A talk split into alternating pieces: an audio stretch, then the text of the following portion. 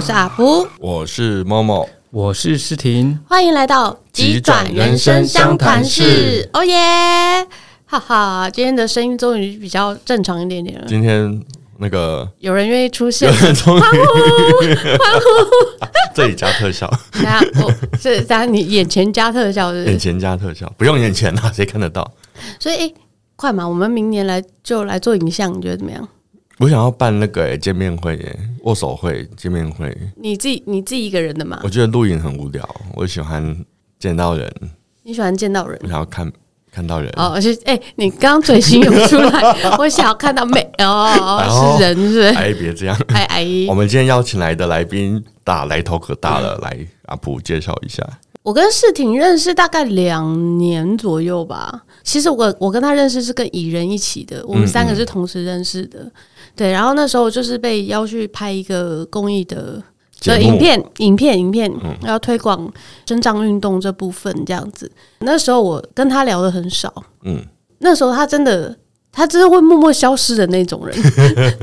就我们吃一吃啊，聊一聊啊，然后他就会消失。然后我想说，明明就坐在轮椅上，然后还可以默默消失，我真的觉得很神。你也看到吗？小帅哥一枚，有的，你不觉得他比蚁人帅吗？哎、欸，不要这样，不要这样。你知道我就 不好说是是，因为这两位就改变了那个我对身障人士的想法，就是哎，好，也是可以哎，因为一般人家大家想象，可能伤伤残人士或身障人士，可能自己没有办法把自己打理的很好，但其实我们遇目前遇到的是每一个。都是把自己打理的很好的人。我刚刚在巷口吃东西的时候，那个阿姨也是问我说：“哎、欸，那你这是怎么啦？”然后听完之后，阿姨就又默默快要拭泪了，这样，然后就说：“哇，你真坚强！什么时候你这样还染头发、啊？”重点是这个、哦。然后我就想说：“你屁事！”不是，我就想说：“呃，为什么不能染？”我就说：“染头发是需要有。”对，我说：“形象还是要有啊，我还是要活出自己的样子啊。”啊，你还没有讲事情是。哦，做什么？哎、欸，你那个第一句就要讲了，看什么东西啊？第一句就要介绍他是没有啊，没有第一句要介绍啊。我们每次都是拉赛拉半天，我们就前面要拉赛十分钟之后才要给人家讲话，然后重点是我们今天要讲东西很多。对，所以刚才哦耶，好啦，我们让他自己介绍自己，你觉得怎么样？想半天不是啊，你让自己讲，不是你直接进入他的故事。我们刚刚前面讲到他是坐轮椅的帅哥，嗯，对，世婷，你先跟大家打个招呼吧。Hello，大家好，我是世婷。我是因为攀岩坠落，然后造成脊椎损伤，时间也差不多两三年了。那我一样也是坐在轮椅上的脊椎损伤者。那你知道他的脊椎损伤位置超高，在到哪里啊？我稍微解释一下，因为我们在胸口的位置。我靠，那颈部它也也有一点脱位，所以大家是说我是胸椎的。嗯嗯。那当然是下半身，所以我肚子是没有力气的。那就变成说我很像倒水，所以我我只要放手，我人就往前往前爬。所以我没有办法像其他人一样直挺挺的，嗯嗯，所以我一定要把椅子放倒一点，所以才不会往前这样子。对，那所以你的胃这边是没有感觉的。对，我是从胸口以下，哦，那等于是他的感觉的位置是从脖子以下，差不多就开始没有感觉。但是我的我好于像我们有些颈椎的四肢瘫痪的，我是手可以动的，嗯嗯嗯嗯。可是因为我有伤到颈椎。嗯，还呃运气很好，是稍微骨折，所以神经一点受损，所以只是感觉上有点异常。嗯嗯，所以我可能你摸我不太舒服，但是我手是可以动的，不然我就完全手没有办法弄的话，就更麻烦了。对对对对。然后接下来 你刚刚沉默了，是因为我想起我想起我一位朋友叫于秀芷，他是那个汉声电台的主持人，他也是胸椎以下。他之前跟我分享一件事情，是他感觉不到饿哦，所以有有有很多状况，因为脊椎损伤没办法动的其实是肌肉，或者是没办法控制肢体动作这样子，所以内脏神经其实不是脊椎损伤管哦，对，内脏它是大脑，然后小脑整个整个中枢去管，所以他的状况又不一样。对对对，可是我不呃不确定，因为他可能是其他原因造成他不会，像我不我也不会我也不会饿，就是我不知道饿。当当我身体不舒服，开始出现低血糖，然后开始头晕的时候，那个就已经非常非常严重，饿过头了。对，我好几次就是快晕过去，我才知道啊，完蛋了，我早上没吃东西，或者晚上没吃东西。赶快要吃东西，或者是吃糖分去补充，不然那真的会晕过去。嗯嗯。所以你会自己设个闹钟提醒自己要吃东西了吗？对，我一定要定一定要定时定量。嗯，那我是还好有饱足感，所以都有饱，不会吃过头。对，我听过有人是没有饱足，没有饱足感，不知道吃多少。那那真的很严重，所以我还好有饱足感。让我真的觉得生病之后会有一种感觉，是我们平常习以为常的，这所有的事情没有一件事情是会。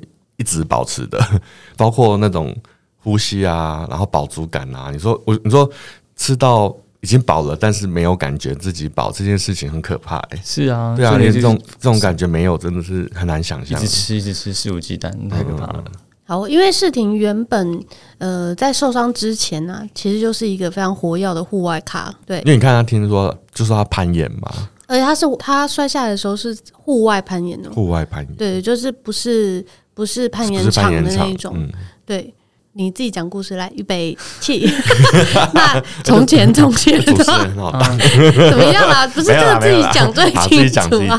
就是就在那一天好了。其实台湾是很多，像最近很红的，就是登白岳嘛。嗯嗯。那我也是可能十几呃八九年前、十年前，从大学开始就开始登白岳。然后因为我很喜欢爬山，我以前不喜欢运动的。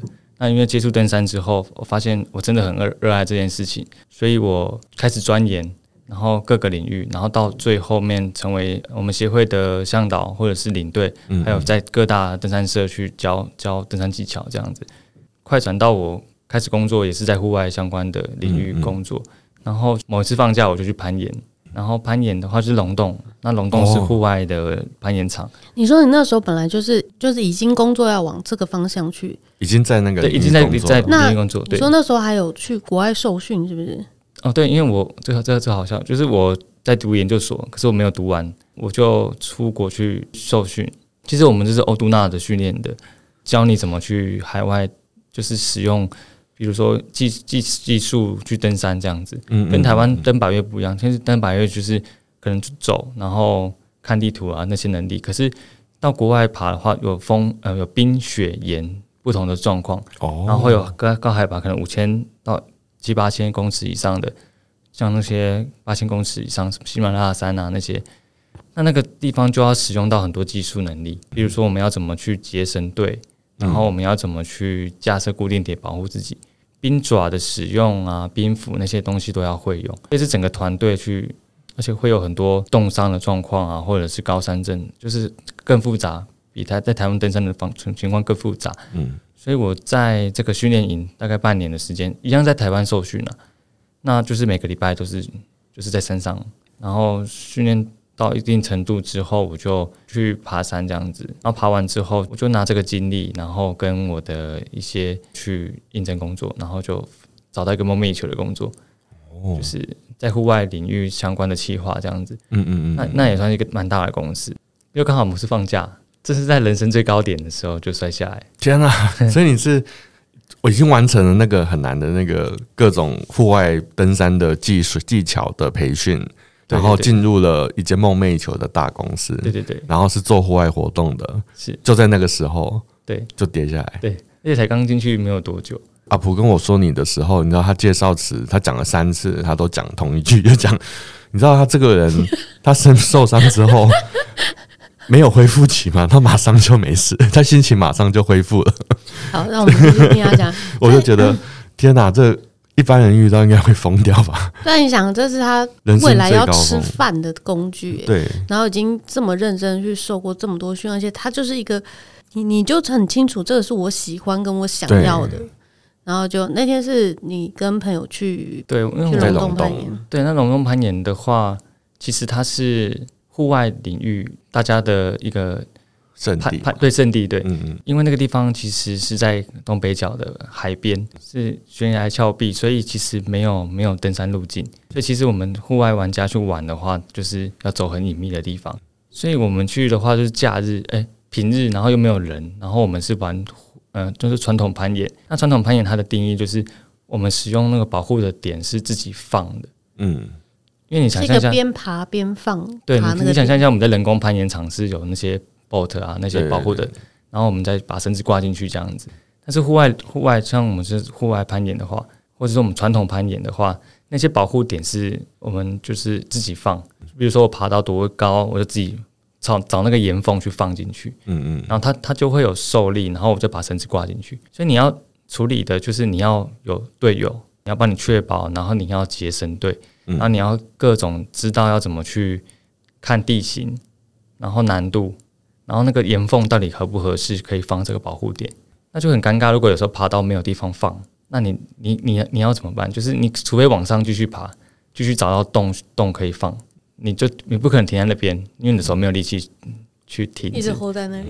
对，所以有的时候爬到十几二十公尺，甚至一百公尺也可能。然后你你在那个情况下，你就会很紧张。所以那个是很多心理因素要很强的状况。像啊，那那你像人工攀岩的话，你就是直接放，它们上面的保护点都弄好了，会心里会安全一安心一点。但是传统攀岩就是有很多不可控的因素。嗯嗯嗯。那我就是去爬的时候，不是当 leading 就是第一个。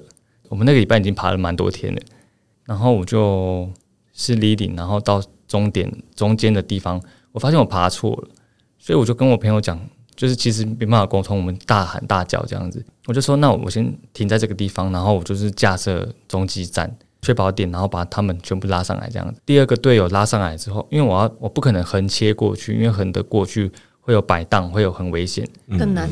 对，所以我希望就是我们一起上来，然后我们再重新确保一次，然后再切过去那边会比较安全一点。我就架好中继站之后，把他们拉上来。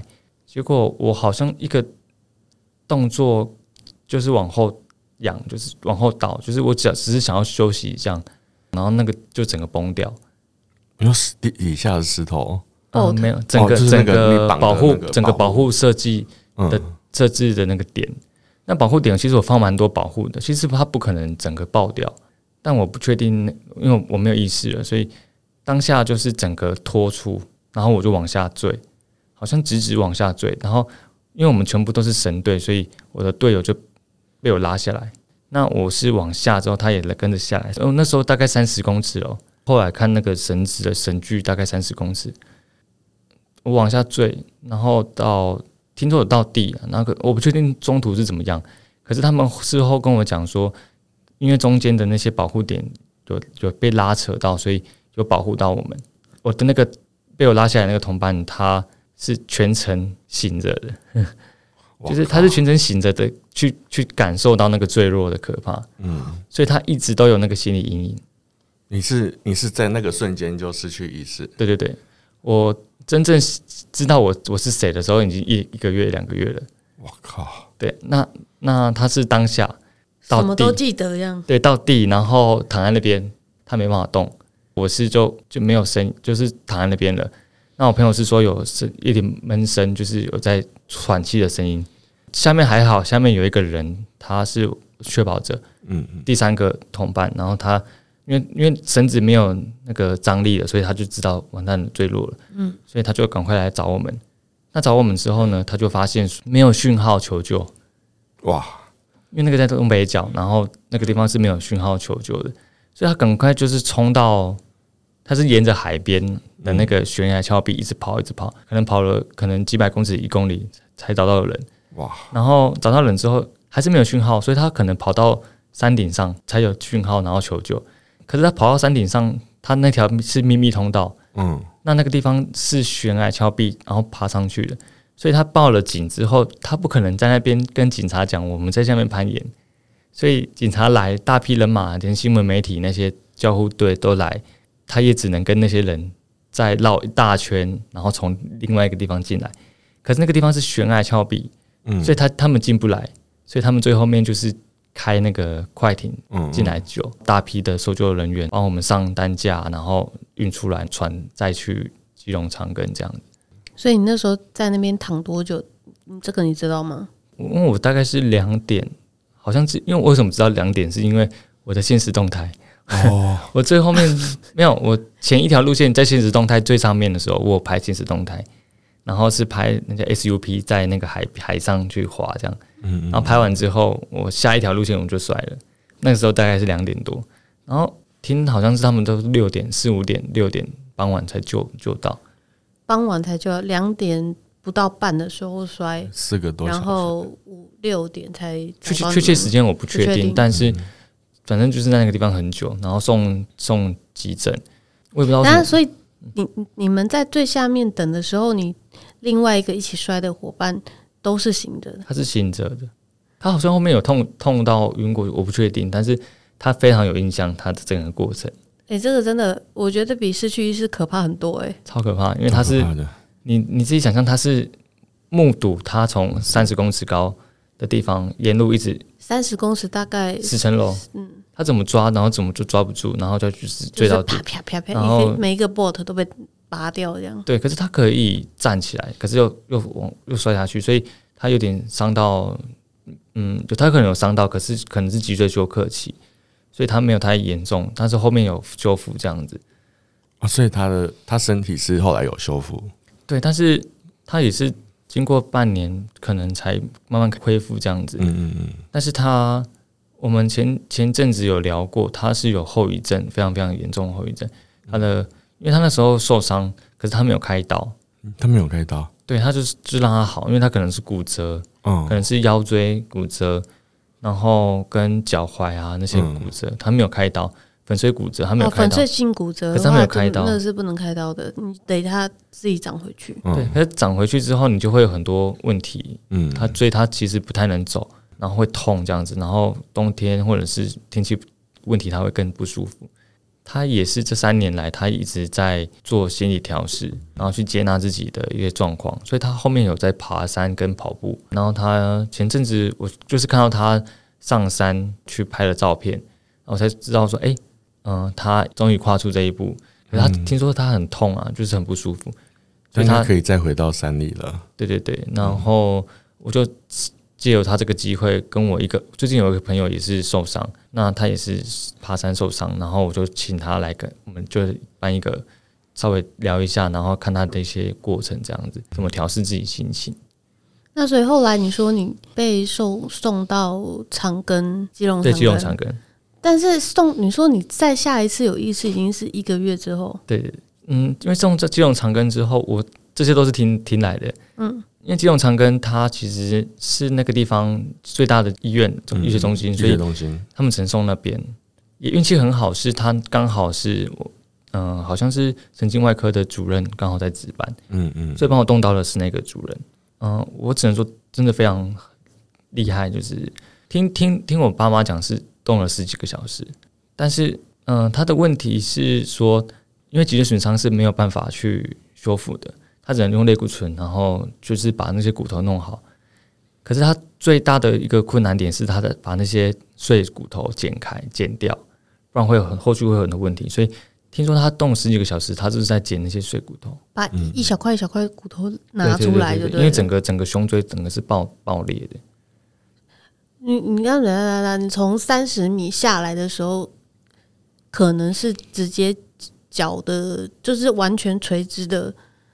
对，我的脚有我我的脚有骨折，粉碎骨折。可是我的我重点是胸，所以可能是我是有后膛，然后把脊椎撞断这样子，整个整个断掉了。最好笑的事情是送医院的时候，他我没有身份证，也身上也没有任何的联络方式，或者是可以辨别你身份的，所以他是打无名氏。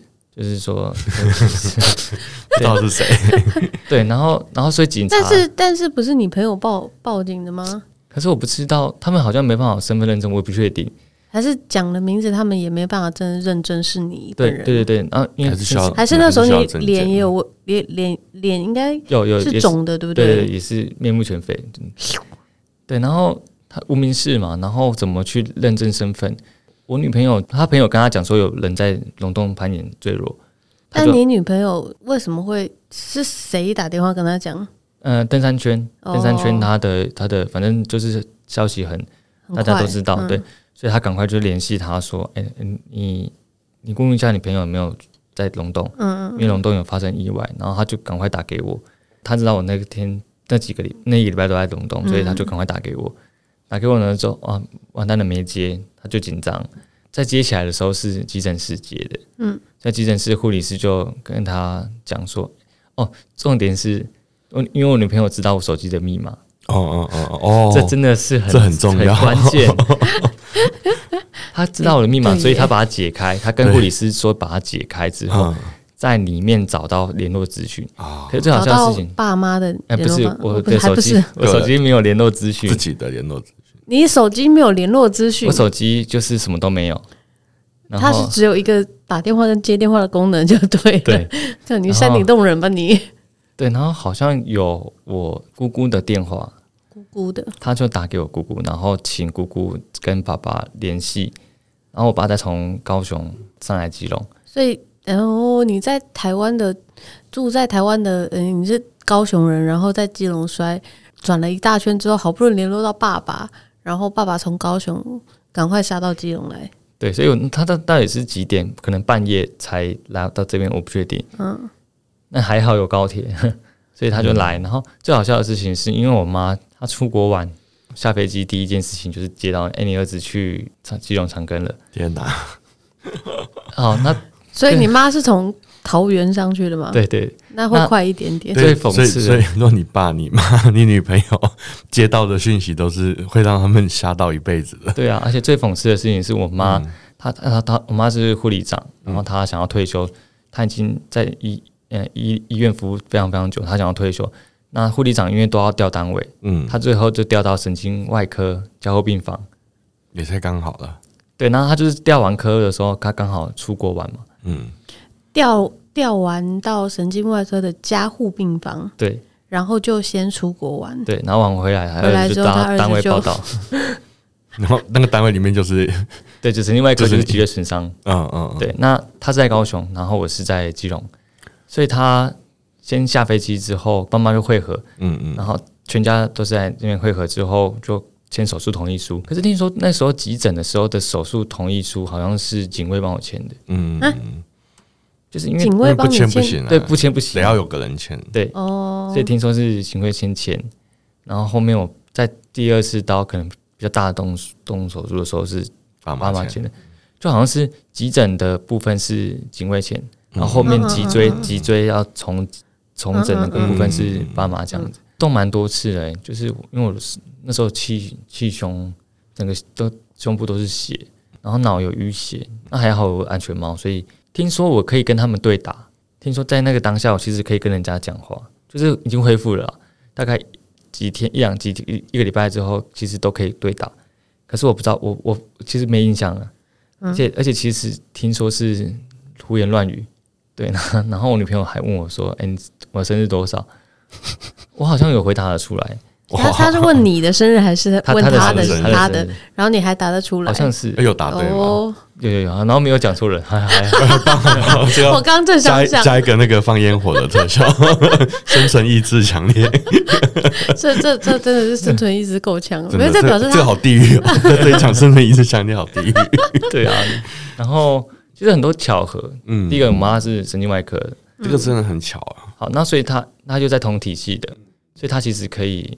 有些医疗资源可以，他那时候当然没办法在台台啊基隆太久，所以他就会回去高雄，他就透过医院里面的系统去了解说我的病况，然后整个用什么医疗的处置，在高雄去了解这样子。有另外一个更巧合的事情是，我女朋友是物理治疗师，什么？哇塞，是不是？对，然后他也更亲更巧的事情是他刚好有朋友，那时候在学校的登山社的一个朋友。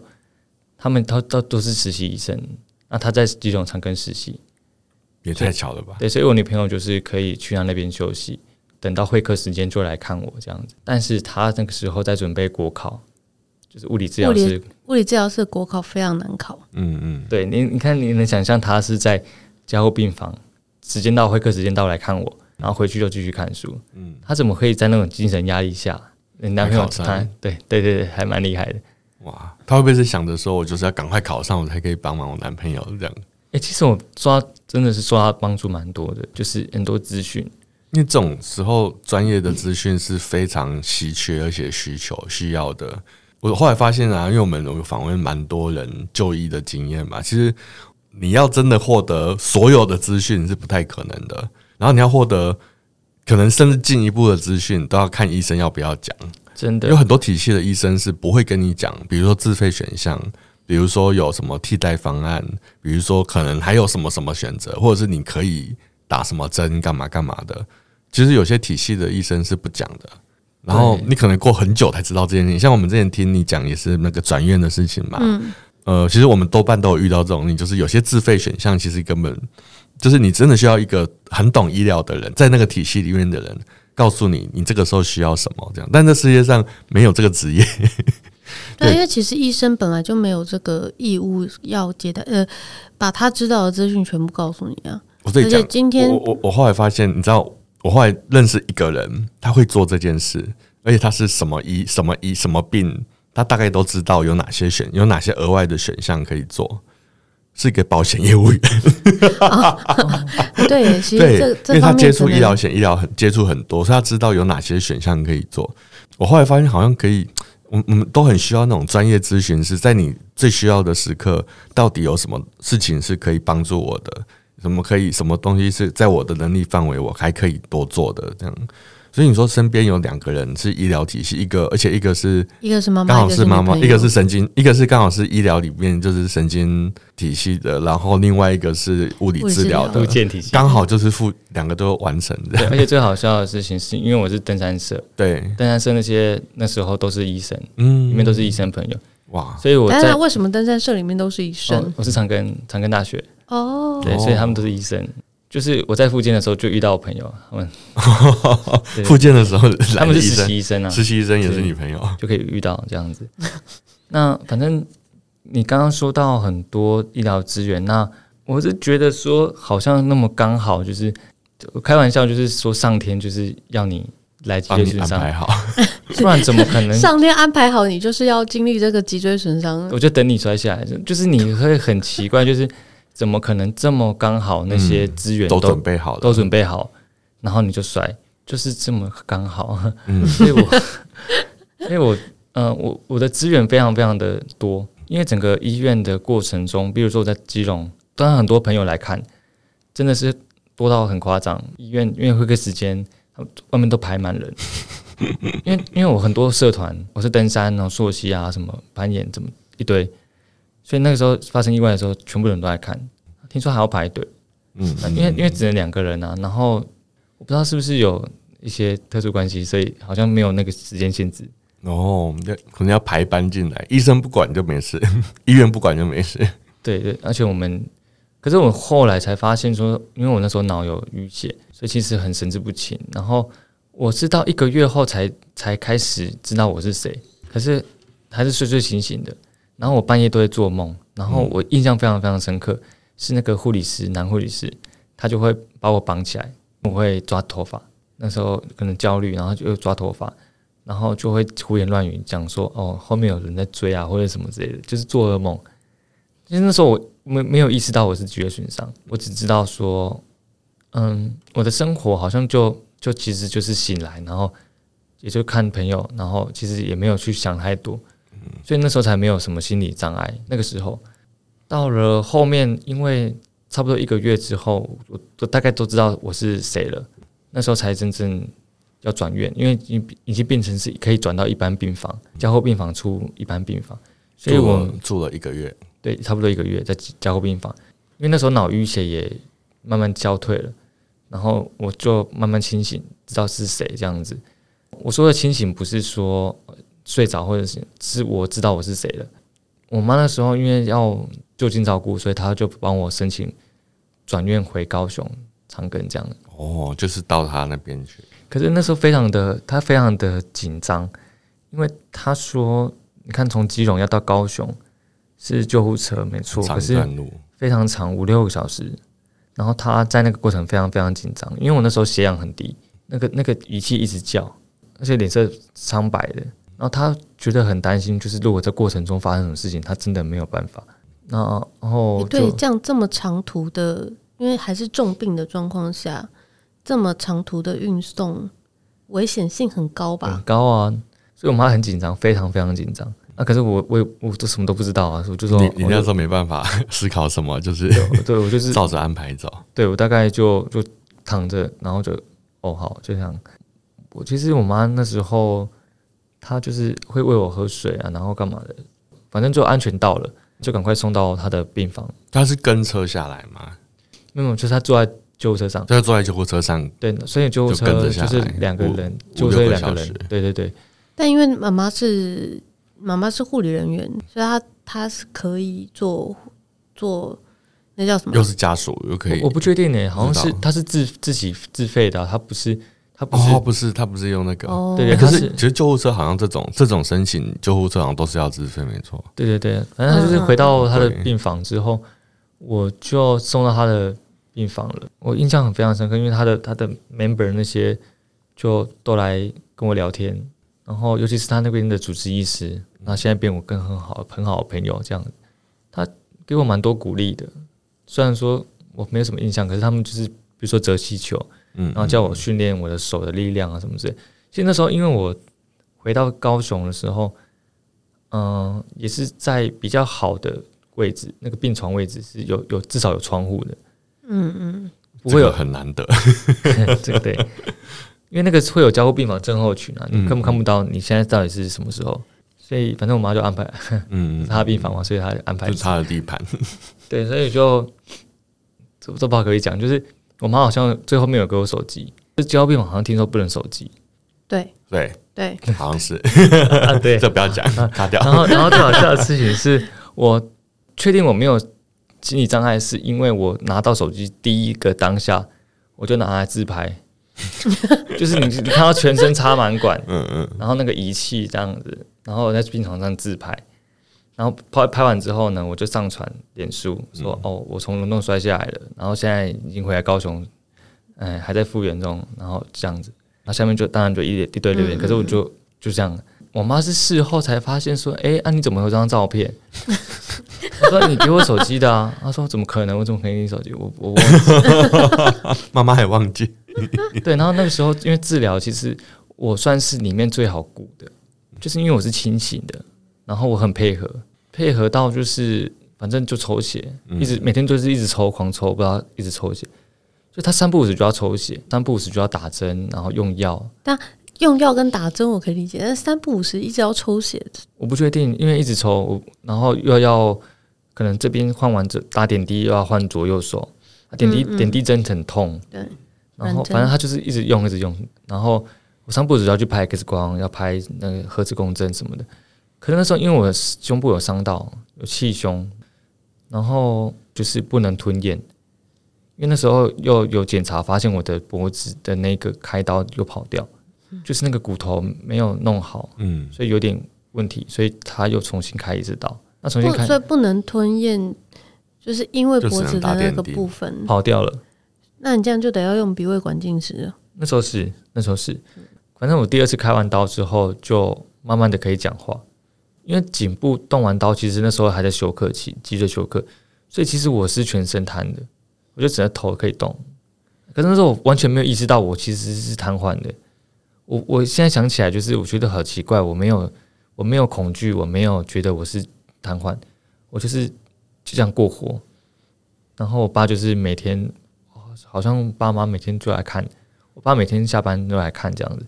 他为了这件事情去学煮鱼汤，哎，那你爸对，然后煮蒸蛋，嗯，然后每天每天拿来拿拿来这样子。而且我家在我家在来医院其实蛮远，他每天骑摩托车然后来来看，对。而且我那时候不能吃东西，所以他他是一开始的时候在基隆的时候，其实是我是用鼻胃管灌食，然后后面是可以吃东西了。可是只能从那个布丁开始吃，所以我爸那时候在基隆的时候就会买布丁，慢慢的喂我这样子。到高雄的时候，他就是开始可以吃东西了，因为开完刀已经开始可以吃东西，所以他就开始喂我一些鱼肉，他会把它弄得很碎，然后把鱼刺全部挑掉。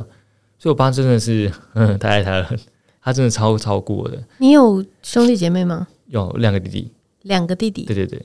对，然后那时候我爸就是每天就是会来，会到医院，然后那两个小时的会，哎，就是会客时间，我不知道多久。会客时间之后，就我爸会帮我做一些关节运动，因为嗯嗯，脚会对脚会萎缩。那是我妈的病房，所以我妈一直都看到，可以看到我，然后状况什么都不错。我所以我对那个整个病房的状况是非常了解的。然后我才知道，活二三十年，我才知道我妈的工作在干嘛。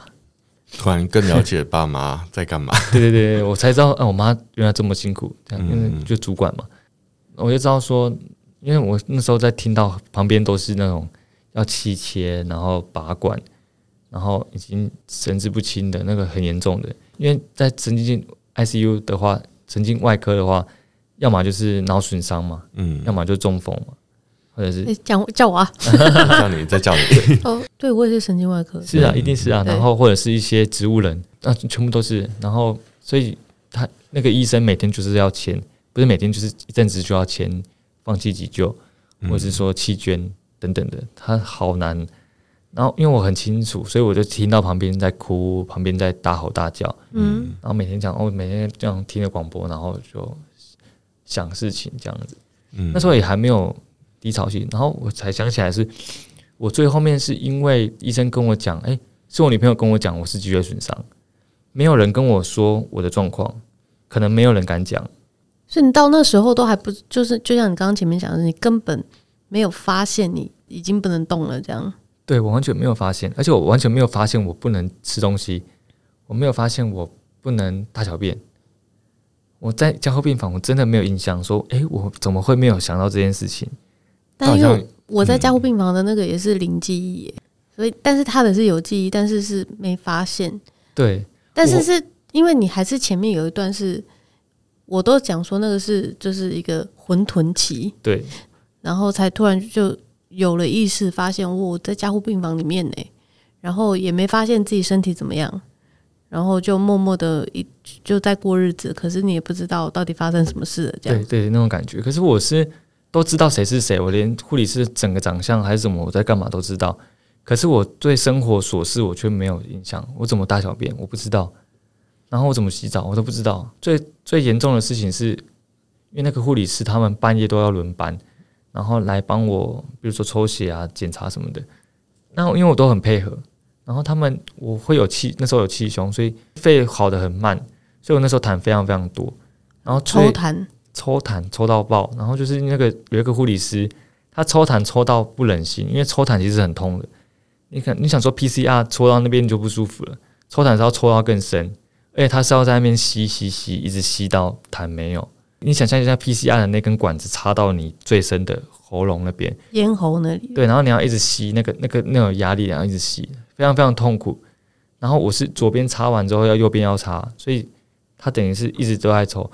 我印象非常深刻，他抽到就是好像几十分钟、二十分钟抽不完，那个痰还是一直有。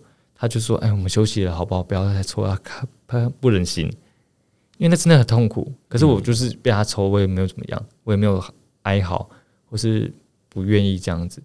然后他就……但你那时候是有呃自己身体有感觉吗？没有，就是就是这个抽痰过程的不舒服。有有有，就是鼻子里面就是像 PCR 很痛苦嘛，嗯嗯，可是他只是一直抽啊，啊抽到因为会有血，然后他抽到就是哇，真的是不再抽下去，对，再抽下去可能就一直一直流鼻血，所以他就说我们先休息。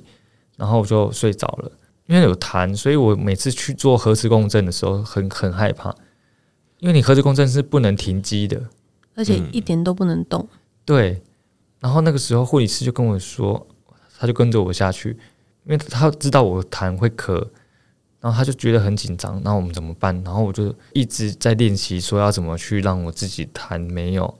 他们就是先出发的时候先把痰抽干净，然后就不要让我吃东西。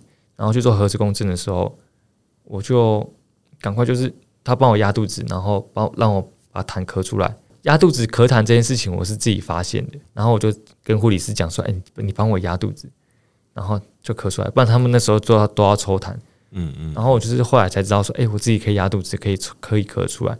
所以我我去照核磁共振的时候就先咳完，然后进去的时候那真的非常非常痛苦，因为那个要二三十分钟吧，嗯。然后那个密闭空间。他们就很紧张，我会不会咳嗽？我会不会嗯会怎么样？因为我咳不出来啊，因为我肚子没有力气，所以那个痰只要有咳嗽，我就我一定挂在那边，我会咳到窒息。然后好险，就是我忍住，真的很想咳，可是就是忍住，然后就是把它做完这样子，才确定说哦，我的一些恢复状况都不错，然后才慢慢的放心下来，然后就可以转到复健病房，呃，一般病房这样。神经外科的一般病房，嗯，对，好好好好好惊人，是不是很惊人？是不是很惊人？你之前就听过这一整段的吗？今天又更仔细一点。嗯嗯，对。哇，那我在我在交护病呃一般病房的时候就开始做复健，一般病房是要复原到一定程度才会到复健病房。对，因为我在我在神经外科病普通病房也是待两个礼拜，然后那个时候也是就是复健师会到病床这边帮你复健。然后我是两个礼拜之后才转到复健病房去，对，因为才确认你的状态是合适合的，嗯，对。那我在加护病房的时候，其实都有中医师会来帮我针灸，哦，他们都有这样服务啦，就是你可以可以自费，然后他针灸这样。台大没有，那对我我们是有针灸中医师，呃，针呃中医师来针灸，然后针灸完之后，还有复健师会来帮你做一些运动这样子，嗯嗯嗯。然后我到普通病房的时候，一样就是复健师会来，治疗师会来帮你做床边，我们叫背塞的床边运动。最好笑的事情是因为我那时候我还在高雄的时候，家人朋友都在高雄，会客时间只能两个，嗯嗯。然后我妈的病房，她说太多人了，没办法这样子，所以她把我的床推出去，直接推出去会客，对，推到病床，推到病房外面，然后那个窗户旁边，真的，你看我看看我脸书，全部都是每天就是。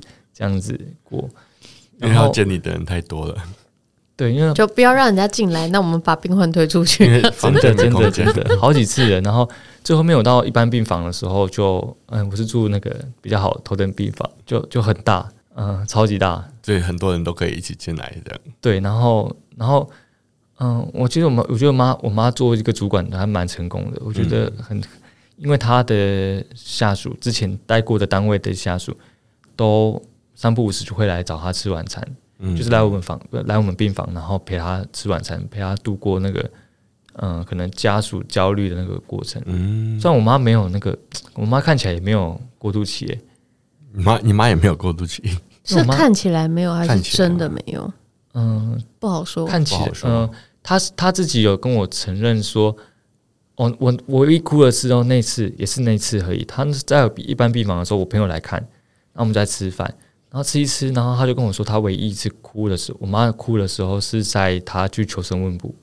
他已经在医疗界这么久，他已经看、嗯、看尽生死，嗯，他不会觉得怎么样。可是第一次是他儿子真的已经没有办法，对，他因为觉得损伤真的是太太严重，他已经没有办法复原了。然后他就是在求神问卜的过程中，他第一次哭，他已经真的无助到没有办法。然后我才知道，哦，听到那个时候我才知道说，哇，真的是很愧疚于我父母，嗯，哦，他们都要退休了，结果还搞这一招，他们每天都要来顾我，对，然后又又花这么多心思这样子，然后交到病房的时候也是，我女朋友就开始提前教我训练，比如说她帮我矿泉水的重量，然后让我训练这样子，嗯，还有做很多复健动作，都是我在教呃一般病房的时候就先做了。而不知道复健病房，我就先做了。对，就提早复健了。对，然后那时候我去借那个一般的轮椅，很大台，然后铁质的。然后我就开始，因为下床这件事情就很难。反正下床之后，就是看护要抱你，呃，轮椅上。上。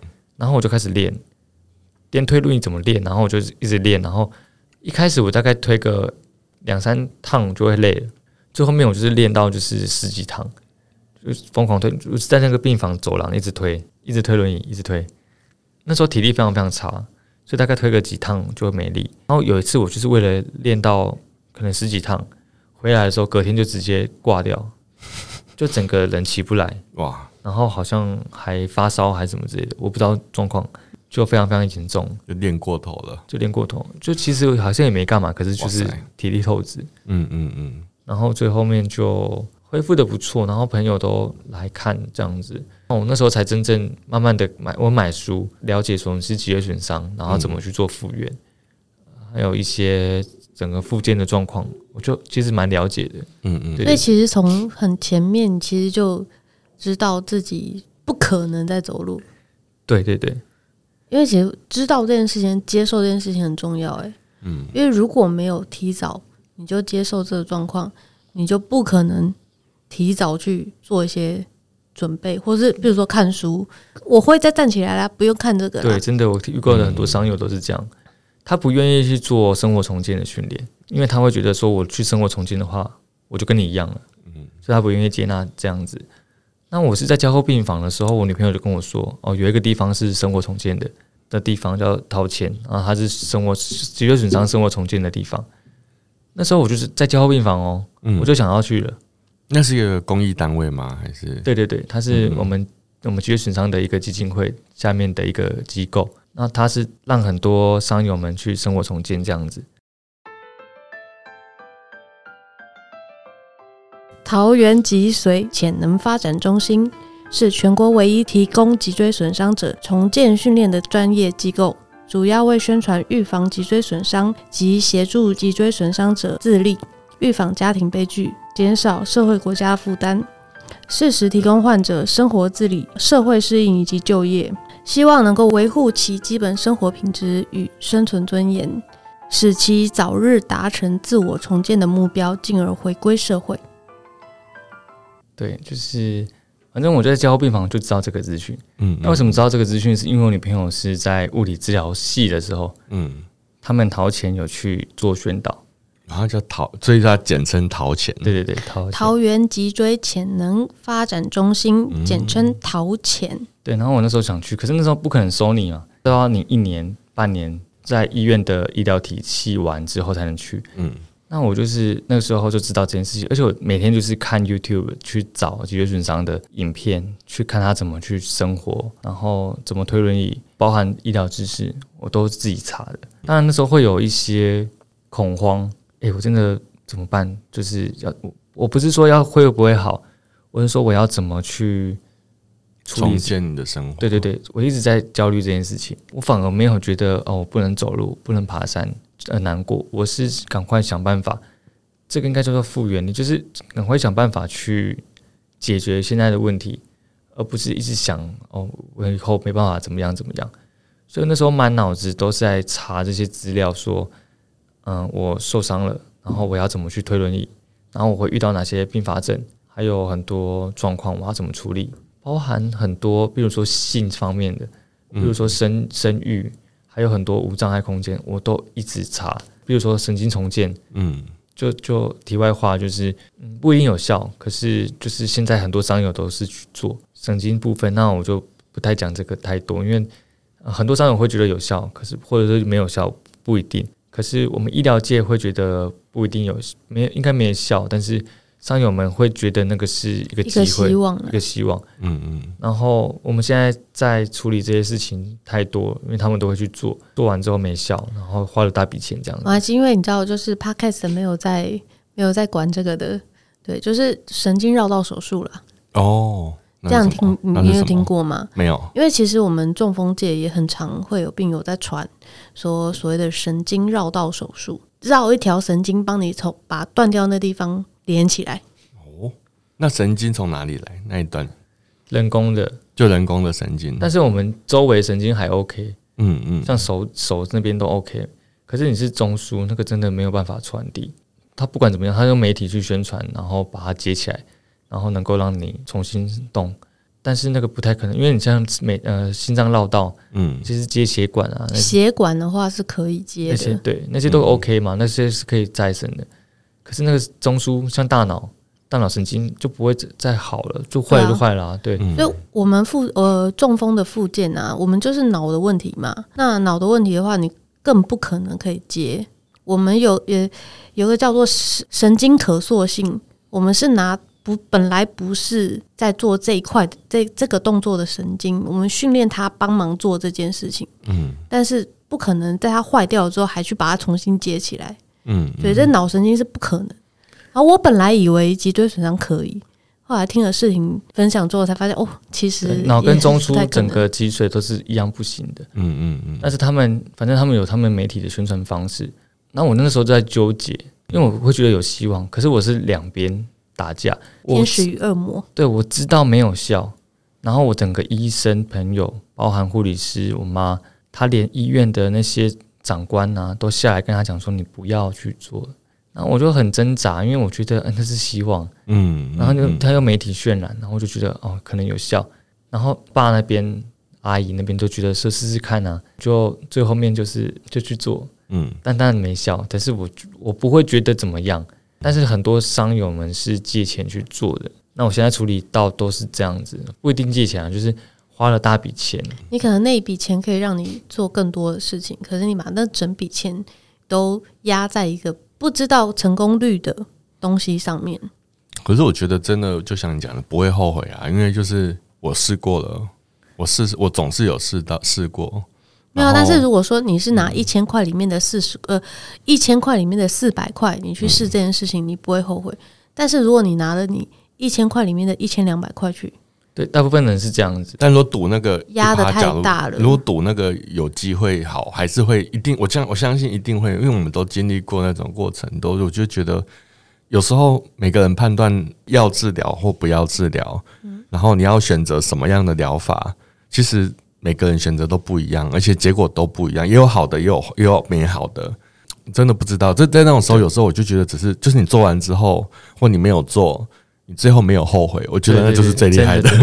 就是反正我不管怎么样，我都已经做了嘛，或我没有做嘛，那我不要后悔就好了。我的状况也是这样，就是确实是没有后悔。嗯嗯嗯，因为我还有保险，然后能够去给付这些，但是很多都是动用一大笔他的。比如说车祸赔偿，嗯，或是他后面生活上就把钱都压上去，对，赌一下能不能好？他前面讲说先接起来大概四十万左右，然后后面可能干细胞可能都两百万，哇塞，那很高哎。对，然后我最好笑的事情是，很多商友都跟我说，哎，我的轮椅很贵，我的轮椅很贵，没错，大概抬来就是钛合金，嗯，但是在四十万二三十万很贵，没错。